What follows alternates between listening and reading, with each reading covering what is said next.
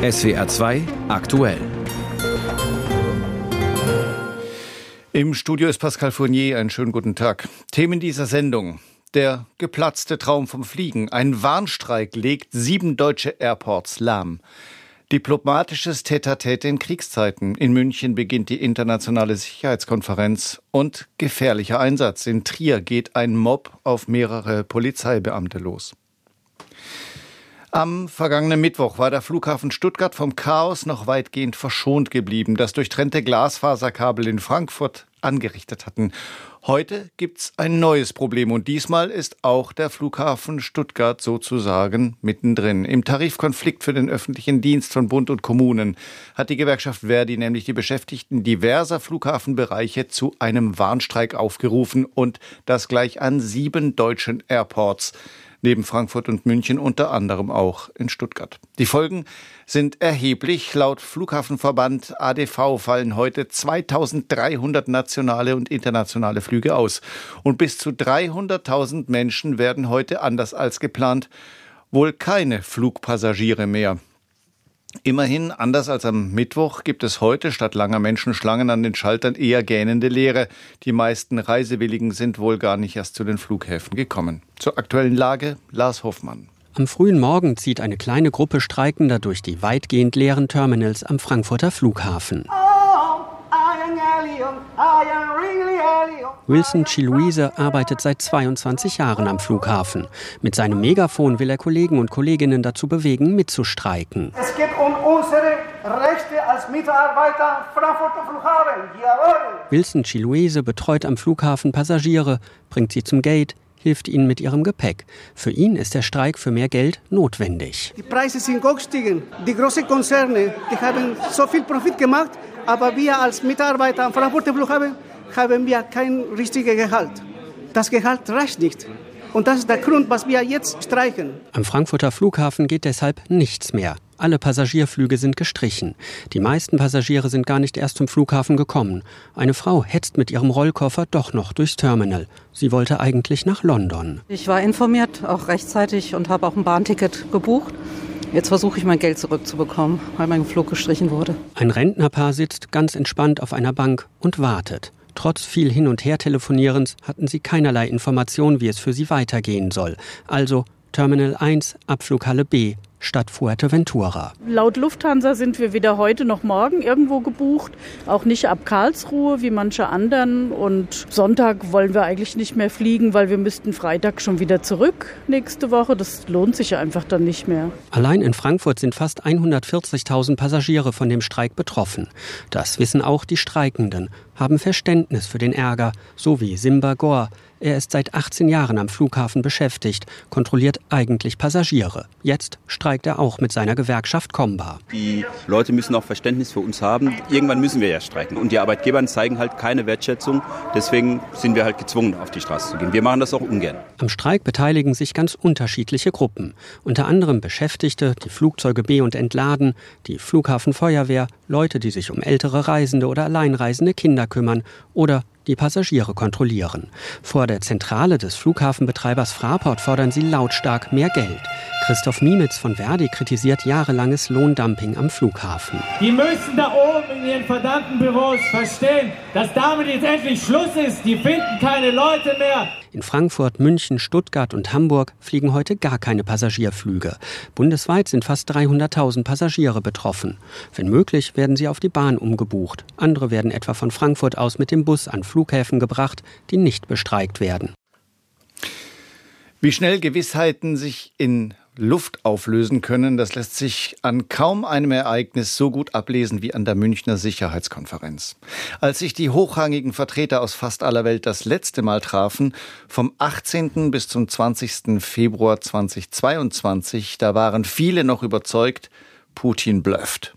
Vier Tage später begann der Überfall auf die Ukraine und schlagartig war die Welt eine andere.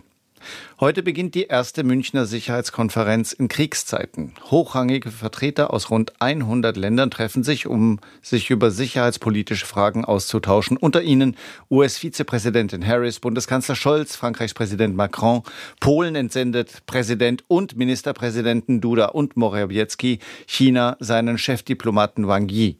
Nicht dabei Russland.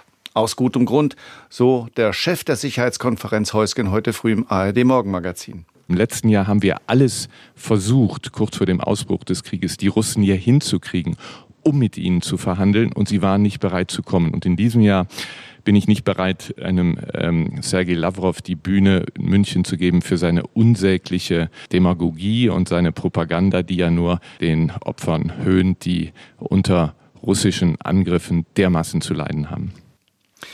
Eröffnet wird die Sicherheitskonferenz am frühen Nachmittag mit einer Videoansprache des ukrainischen Präsidenten Zelensky, womit zugleich klar ist, was das beherrschende Thema in München sein wird, nämlich die sicherheitspolitische Zäsur der Gegenwart, der Ukraine-Krieg. Helga Schmidt in München heißt das auch, es geht zentral einmal mehr um Waffenlieferungen, so wie jüngst in Rammstein und Brüssel? Ja, das wird dann auch davon abhängen, was Volodymyr Zelensky, der ukrainische Präsident, am frühen Nachmittag in seiner Videoschalte sagen wird. Er hat solche Veranstaltungen ja bisher immer dafür genutzt, seine Wünsche, seine Erwartungen auch an den Westen sehr deutlich zu machen. Wir wissen, dass die Ukraine den Wunsch hat, dass Kampfflugzeuge geliefert werden. Das war großes Thema in dieser Woche bei den NATO-Treffen der Verteidigungsminister, auch der Ukraine-Unterstützungsgruppe. Und da gab es ja doch eine Menge Zurückhaltung. Klares Nein aus Amerika schon von Präsident Biden, ebenso klares Nein auch vom deutschen Bundeskanzler. Die beiden großen NATO-Länder wollen also schon mal keine Kampfflugzeuge liefern. Einige wenige, die Bereitschaft signalisierten, sagten dann aber auch, sie wollten das nicht alleine tun aus Sorge vor russischen Reaktionen, sondern nur im alliierten Kontext. Und das ist dann so ein Thema, worüber man ganz sicher heute auch im Bayerischen Hof hier in München verhandeln wird. Die russische Seite ist erstmals seit Jahrzehnten ausdrücklich nicht eingeladen. Was bedeutet dieses Signal? Man spricht über Russland, aber nicht mit Russland? Ja, das war durchaus auch ein Diskussionsthema, denn eigentlich war die Sicherheitskonferenz ja immer der Ort, an dem genau solche Gespräche in genau solchen schwierigen Situationen geführt werden konnten. In den Hinterzimmern des bayerischen Hofs, in den äh, Fluren und Gängen äh, wurden manche Kontakte wieder angebahnt. Das war möglich, weil niemand die Angst haben musste, vorgeführt zu werden, zu scheitern, gesichtswahrend rauszugehen. Das war immer das Stichwort. Das ist jetzt nicht der Fall. Und Christoph Heusken, der die Konferenz organisiert, Sicherheit sagte, ja, aber man habe das im Team auch diskutiert, sich dann aber dagegen entschieden, weil der russische Krieg gegen die Ukraine ein Zivilisationsbruch sei, so wörtlich. Äh, deshalb wurden keine Regierungsvertreter aus Russland eingeladen. Wenn man sich jetzt auch nicht mehr auf dem Flur begegnen kann, das heißt, im Moment sind tatsächlich alle diplomatischen Kanäle nach Russland geschlossen? Es finden ja immer noch Verhandlungen statt. Zum Beispiel, wenn man Kriegsgefangene austauschen will, da hören wir, dass das noch funktioniert. Es gab ja auch immer wieder Verhandlungen, wenn es darum ging, Futtermittel, Düngemittel aus der Ukraine rauszutransportieren über den Schiffsweg. Das ging nur mit dem russischen Einverständnis. Darüber gab es Verhandlungen. Und wir hörten ja in dieser Woche auch aus dem Umkreis des Bundeskanzlers, dass er auch hin und wieder noch mit Putin telefoniere, allerdings zu keinem Zeitpunkt den Eindruck gewinnen konnte, so hieß es wörtlich, dass da Bereitschaft ist, bei Putin jetzt etwas anderes zu tun, als Waffen einzusetzen, also mal über eine Waffenruhe zu sprechen, weit davon entfernt. Dafür gibt es nach Aussagen des äh, Bundeskanzleramts keinen Anzeichen. Stichwort Bundeskanzler Scholz. Seine Rolle ist ja seit der Zeitenwende vor einem Jahr im internationalen Kontext deutlich bedeutender geworden. Er spricht am Nachmittag auf der Sicherheitskonferenz in München. Wie ist denn sein Standing dort? Ja, da wird auf jeden Fall dieses wichtige Forum nutzen, um äh, Deutschlands Position, um seine Rolle auch in diesem Krieg deutlich zu machen. Ich kann mir vorstellen, dass er darauf verweisen wird, dass er die Panzerdiskussion ja am Ende doch zu einem Ergebnis geführt hat, trotz der Kritik. Er stand immer auf dem Standpunkt, Deutschland liefert Kampfpanzer nicht alleine, nur mit alliierter Unterstützung, vor allen Dingen aus Amerika.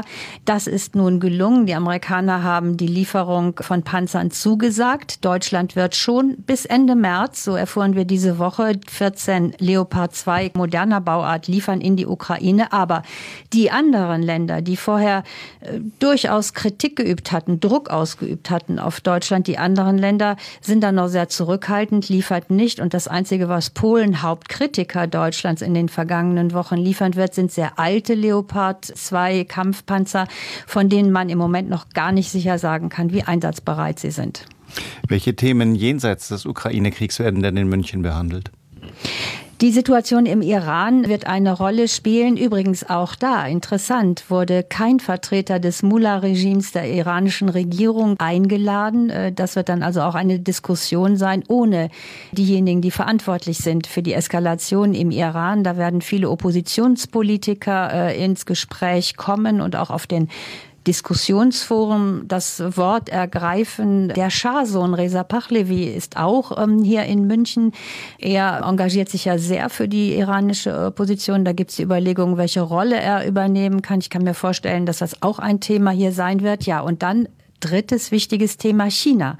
Der chinesische Außenminister kommt, äh, Annalena Baerbock, die deutsche Außenministerin, hat sich mit ihm verabredet. Das wird interessant, denn die grünen Politikerin äh, gilt ja als schärfste Kritikerin äh, der chinesischen Politik im Moment, auch der Abhängigkeit Deutschlands in weiten Teilen der Industrie, der Autoindustrie vor allen Dingen von China. Da gibt es ja so einen Konflikt im Kanzleramt, da sieht man das etwas anders. Also das wird spannend, wenn Annalena Baerbock äh, mit dem chinesischen Außenminister spricht, dann am Nachmittag. Und auch andere haben sich verabredet mit dem chinesischen Vertreter. Also das wird auf jeden Fall eine interessante Entwicklung werden heute. Helga Schmidt, unsere Beobachterin der Münchner Sicherheitskonferenz. Das Gespräch haben wir kurz vor der Sendung aufgezeichnet. Tausende Tote, unzählige Verletzte und Millionen Obdachlose. Das ist seit Beginn des Bürgerkriegs in Syrien die desolate Bilanz von Diktator Assad. Not und Elend, Gewalt und Unterdrückung herrschen inzwischen seit zehn Jahren in dem Land, das allerdings zunehmend aus dem Fokus der allgemeinen Wahrnehmung gerückt ist. Und dann kam der 6. Februar 2023 und mit ihm eine verheerende Serie von Erdbeben. Für die Syrer, insbesondere für die im nicht von Assad beherrschten Nordwesten des Landes, bedeuten diese Beben neues Leid und neues Elend. Dagegen scheint sich auch ein Gewinner der Katastrophe herauszukristallisieren, nämlich der lange international geächtete Präsident Bashar al-Assad. Auf einmal sind viele Staaten mit ihm wieder im Gespräch und das Staatsfernsehen porträtiert ihn als Helden. Ein Bild, das er in den vergangenen Jahren vergeblich versucht hatte zu inszenieren. Tilo Spanel. Mehr als ein Dutzend Nationen hat in den vergangenen Tagen Hilfe nach Aleppo, Damaskus oder Latakia geschickt also in die vom Regime kontrollierten Gebiete. Darunter auch Staaten, die in den letzten Jahren, zumindest offiziell, keine Kontakte zum Assad-Regime unterhielten. Eine Woche nach dem Erdbeben empfing Assad den Außenminister der Vereinigten Arabischen Emirate in Damaskus, kurz darauf dann auch noch den Direktor der Weltgesundheitsorganisation und den UN-Nothilfekoordinator. Ein schwieriger Besuch, findet Melanie Cammett, Politikwissenschaftlerin an der Harvard University. Es gibt viel Kritik an der UN und UN-Organisationen, weil sie de facto die Macht des syrischen Regimes untermauern. Natürlich sagen sie, dass sie politisch neutral sind. Aber natürlich sorgt jede Hilfe, die man reinbringt, auch dafür, dass das syrische Regime bestätigt wird. Aber auch die Hilfe, die in die von Aufständischen besetzten Gebiete im Nordwesten gebracht wird, scheint Machthaber Bashar al-Assad für sich instrumentalisieren zu können. Die zähe Diskussion über mehr grenzüberschreitende Hilfe zwischen Syrien und der Türkei hätte ihm genützt, ist Bente Scheller, Referatsleiterin Nahost bei der Heinrich Böll Stiftung überzeugt. Da hätte man überhaupt nicht zögern dürfen. Aber obwohl eben auch internationales Recht dies hergegeben hätte, hat man Assad die Chance gegeben, so lange zu warten, bis eben zynischerweise kaum mehr Lebende unter den Trümmern geborgen werden konnten. Dann hat er das grüne Licht gegeben. Das hätte ihm gar nicht anstehen müssen. Aber diese Machtmittel hat die internationale Gemeinschaft ihm immer wieder gegeben. Er kann sich so generieren als derjenige, der vielleicht doch zu kleinen Konzessionen bereit ist, während völlig klar ist, diese kommen stets zu spät und man sollte ihm so viel Macht gar nicht erst einräumen. Das Erdbeben gab dem Regime auch die Chance, erneut die Aufhebung aller Sanktionen zu fordern. Sanktionen, mit denen die Europäische Union und die USA den mutmaßlichen Kriegsverbrecher Assad und seine Truppen an weiteren Menschenrechtsverletzungen hindern wollen. In Washington und Brüssel wies man zwar eine Aufhebung der Sanktionen zurück, erleichterte aber zumindest den Geldfluss für humanitäre Zwecke. Das ist gut für syrische unabhängige NGOs und für internationale unabhängige NGOs. Aber es ist für Assad natürlich wirklich ein richtiges Geschenk. Er hat sein Drogengeschäft über die Jahre ja immer weiter ausgebaut. Jetzt können Zahlungen, die aus diesen Geschäften resultieren würden, ja zum Beispiel auch getarnt als Spendengelder einfach so nach Syrien fließen, ohne dass man sie überhaupt noch waschen muss. Das ist nun etwas, wo er wirklich wieder endlich auf Freunde zurückgreifen kann und das ermöglicht ihm natürlich, den Krieg weiter zu finanzieren. Italien war jetzt der erste westliche Staat, der Hilfsgüter an den Roten Halbmond geschickt hat. Eine Hilfsorganisation, die unter direkter Kontrolle des Assad-Regimes steht. Es ist ein Drahtseilakt, den derzeit viele westliche Regierungen versuchen zu meistern. Den Menschen vor Ort helfen, ohne dem mutmaßlichen Kriegsverbrecher Assad die Hand zu reichen. Tilo Spanel berichtete. Tropensturm. Der Begriff fällt in Nachrichtensendungen immer wieder mal, vor allem dann, wenn einem Hurricane die Puste ausgeht, er sich abschwächt und zu einem Tropensturm herabgestuft wird. Der erste Reflex ist also oft Tropensturm gleich schwächer als ein Hurricane, also wohl nicht ganz so schlimm. Das ist falsch, wie sich dieser Tage dramatisch in Neuseeland zeigt. Dort ist Tropensturm Gabrielle über die Nordinsel hinweggefegt und hat mit Wind und Regen enorme Zerstörungen angerichtet. Die bisherige Bilanz zerstörte Häuser und Straßen, Zehntausende Haushalte ohne Strom und vor allem mindestens acht Tote. Wobei die neuseeländischen Behörden befürchten, dass die Zahl der Opfer noch steigen könnte, denn tausende Menschen werden noch immer vermisst. Jennifer Johnston berichtet. Nikki Penchert konnte sich noch vor den Fluten retten, Nachbarn nicht. Einige von uns sind rausgekommen, andere nicht. Einige von uns wurden in ihren Wohnwägen mitgerissen. Gestern haben wir einen Hund gerettet, heute einen Vogel. Wenn man sich die Häuser ansieht, das ist einfach verheerend. Sie steht kniehoch im Schlamm. Wohnmobile und Autos liegen auf der Seite. Überall liegt angeschwemmtes Holz, Möbel, Müll. Ihre Stadt Eskdale auf der Nordinsel von Neuseeland wurde vom Sturm besonders heftig getroffen.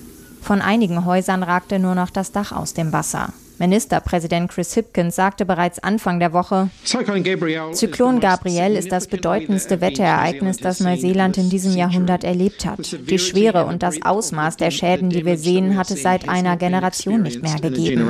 Am Dienstag hatte Neuseeland den nationalen Notstand ausgerufen. Erst zum dritten Mal in der Geschichte des Landes. Mindestens sieben Menschen kamen in den Fluten oder bei Erdrutschen ums Leben. Von mehr als 3000 Menschen fehlt noch ein Lebenszeichen. Zehntausende sind ohne Strom. Es werde lange dauern, die Infrastruktur wie Straßen und Brücken wiederherzustellen, sagte Regierungschef Chris Hipkins. Es wird keine sofortige Lösung über Nacht geben. Wenn Sie sich die Bilder von einigen der unterspülten Straßen ansehen, könnten wir die Bulldozer sieben Tage, 24 Stunden im Einsatz haben und es wird immer noch einige Zeit dauern, bis die Straßenverbindungen wiederhergestellt sind. In der Ortschaft Muriwai in der Nähe der Großstadt Auckland wurden die Menschen heute aufgefordert, ihre Häuser zu verlassen und nichts außer ihrer Haustiere mitzunehmen. Es drohten weitere Erdrutsche. Zwei Feuerwehrleute sind dort bereits ums Leben gekommen. In der Stadt Gisborne gibt es kaum noch Trinkwasser. Der Zivilschutz forderte die Bevölkerung auf, kein Wasser mehr zu nutzen, nachdem die örtliche Kläranlage durch Überschwemmungen beschädigt wurde. James Shaw, Neuseelands Minister für Klimawandel, sagte im Parlament in Wellington, dass das Land in Zukunft häufiger von solchen Wetterextremen getroffen werden könnte. Der Klimawandel, die gestiegenen Temperaturen, Neuseeland müsse endlich handeln. Ich denke, ich war niemals so traurig oder so wütend über die verlorenen Jahrzehnte, die wir damit verbracht haben, darüber zu streiten, ob der Klimawandel real ist oder nicht, ob er vom Menschen verursacht wurde oder nicht, ob er schlecht ist oder nicht, ob wir etwas dagegen tun sollten oder nicht nicht. Denn er ist jetzt eindeutig da. Und wenn wir nicht handeln, wird er noch schlimmer werden. Erst vor zwei Wochen war Auckland im Norden Neuseelands von den heftigsten Regenfällen seit Beginn der Wetteraufzeichnung getroffen worden. In der größten Stadt des Landes regnete es an einem Tag so viel wie sonst über den ganzen Sommer. Dieses Mal traf es das Land noch verheerender. Jennifer Johnson berichtete. Leider geschieht es immer wieder, dass Polizeibeamtinnen und Beamte im Einsatz angegriffen werden. Manchmal bleibt es bei kleineren Rangeleien oder Verbalantacken, manchmal laufen die Dinge aber auch gewaltig aus dem Ruder, wie beispielsweise in der Berliner Silvesternacht oder auch wie gestern Abend in Trier. Dort vor einer Diskothek haben rund 40 gewaltbereite Personen Polizeibeamte mit Eisenstangen, Schaufeln und Glasflaschen angegriffen. Fünf Beamte seien leicht verletzt worden. So massiv war die Attacke, dass die Polizisten sich irgendwann gezwungen sahen, Warnschüsse abzugeben. Laut Polizeiangaben waren die Beamten kurz nach Mitternacht ursprünglich wegen einer Körperverletzung zu dem Club gerufen worden. Andrea Maisberger berichtet aus Trier. Mit Eisenstangen, Glasflaschen und anderen Gegenständen sind 40 Menschen laut Polizei vergangene Nacht vor einem Trierer Club auf Polizeibeamte losgegangen. Erst als die Polizei zwei Warnschüsse abgegeben habe, habe sich die Lage beruhigt. Eine Polizistin und vier Polizisten seien verletzt ins Krankenhaus gebracht worden. Der rheinland-pfälzische Innenminister Michael Ebling zeigte sich am Morgen bestürzt und verurteilte die Tat. Ich verurteile diese Gewalt gegen die Polizeibeamtinnen und Polizeibeamten auf das Schärfste. Diese Enthemmung ist erschreckend. Die Skrupellosigkeit macht auch mich wütend. Und dieser Gewalt werden wir selbstverständlich gegen Polizeibeamtinnen und Polizeibeamte nicht dulden. Die Täter müssen die gesamte Härte auch des Gesetzes zu spüren bekommen. Ich wünsche den äh, verletzten Polizistinnen und Polizisten eine rasche Genesung und alles Gute natürlich. Ähnlich äußerte sich auch die Bundesinnenministerin Nancy Faeser. Polizeibeamte riskierten täglich ihre Gesundheit und ihr Leben für unsere Sicherheit. Auch die Gewerkschaft der Polizei hat sich erschüttert über die Gewaltbereitschaft geäußert. Dabei verurteilten sie die Gewalt aus der Gruppe heraus gegenüber den Beamten. Dies sei jedoch kein Einzelfenomen. Gewalt gegenüber Polizeibeamten habe man zuletzt in der Silvesternacht erlebt und bei Fußballspielen komme es immer wieder vor. Auch in Trier zeigte man sich bestürzt. Die Trierer Bürgermeisterin Elvira Gabes erklärte, sie sei bestürzt darüber, dass so etwas in einer relativ kleinen Stadt wie Trier geschehen sei. Ein Sprecher der Polizei erklärte unterdessen, dass es in Trier solch einen Vorfall noch nicht gegeben habe. Ja, also in dieser Form, äh, in dieser geballten Form haben wir das in Trier noch nicht erlebt. Glücklicherweise müssen wir sagen, wir erleben natürlich, äh, wie allenthalben, äh, auch äh, aggressive Stimmungen gegen Einsatzkräfte und äh, das Thema äh, Angriff und, und verbale Angriff gegen Einsatzkräfte, Hilfskräfte, das ist natürlich auch in Trier äh, vorhanden, wenn es auch uns bisher ähm, einigermaßen äh, im, im Rahmen geblieben ist. Allerdings war diese Eskalation wirklich ganz neu für uns. Die Polizei konnte heute Nacht nach eigenen Angaben schon zwei Verdächtige in Gewahrsam nehmen. Die anderen mutmaßlichen Angreifer seien aber noch auf der Flucht. Die Polizei sucht jetzt Zeugen. 12.27 Uhr, wir kommen zur Wirtschaft. Mercedes-Benz hat am Vormittag Zahlen vorgelegt und die können sich sehen lassen. Der Stuttgarter Autobauer konnte seinen Gewinn um knapp 30 Prozent steigern auf 20,5 Milliarden Euro. Der Umsatz ist im Verhältnis weniger gewachsen, aber immer noch um stolze 12 Prozent. Stefanie Geisler aus der SWR Wirtschaftsredaktion, woran liegt das? Ja, die Gründe sind natürlich multifaktoriell, aber der Konzernchef Ola Kellenius hat heute zwei Hauptfaktoren benannt. Zum einen hat Mercedes im letzten Jahr verstärkt auf Luxusautos gesetzt. Das ist eine simple und dabei sehr clevere Art der Gewinnsteigerung. Bei teuren Autos ist die Marge pro Fahrzeug bekanntlich höher. Die Strategie ist aufgegangen. Mercedes hat es da leichter, weil der Stern ja praktischerweise weltweit ohnehin synonym für Luxus ist. Global steigt noch dazu der Wohlstand. Das hat das Unternehmen nochmal betont. Mehr reiche Leute brauchen natürlich mehr teure Autos. Das ist also der eine Faktor. Hinzu kommt noch, dass Mercedes seine Kosten stark reduziert hat und das trotz teurer Energiepreise. Was die Aussichten für das laufende Jahr angeht, da hat Kelenius die Euphorie ein bisschen gebremst. Warum? Naja, das ist natürlich relativ. Man rechnet immerhin mit einem stabilen Umsatz auf Vorjahresniveau. Der Gewinn könnte Stand jetzt leicht sinken. Mercedes begründet das wie fast alle anderen Unternehmen auch mit der unsicheren Weltwirtschaftslage. Allerdings zeichnet sich ab, dass das Geschäft in China wieder anlaufen könnte. Das war lange auch für Mercedes ja der wichtigste Absatzmarkt. Und der hat bekanntlich in der letzten Zeit geschwächelt. Die Infektionen in der Volksrepublik, die sind explodiert. Da hatten dann nachvollziehbarerweise eben weniger Menschen Interesse daran, ein neues Auto zu kaufen. Mercedes hat gestern auch ein Aktienrückkaufprogramm gestartet angekündigt. Was hat es denn damit auf sich?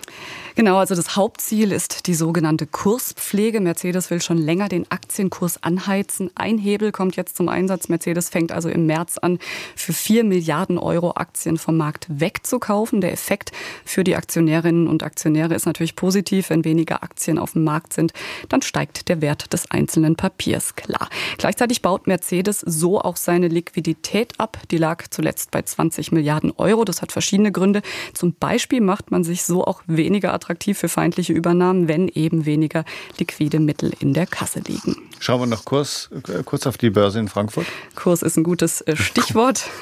Deutsche Fehlleistung. Die Anleger und Anlegerinnen sind natürlich absolut erfreut. Die Mercedes-Aktie ist gleich mal um 3,3 Prozent gestiegen. Der DAX hingegen knapp ein Prozent im Minus steht zurzeit bei 13.000, 15.386 Punkten. Aktuelle Wirtschafts- und Börseninformationen von Stefanie Geisler. Soweit SR2 aktuell am Freitagmittag.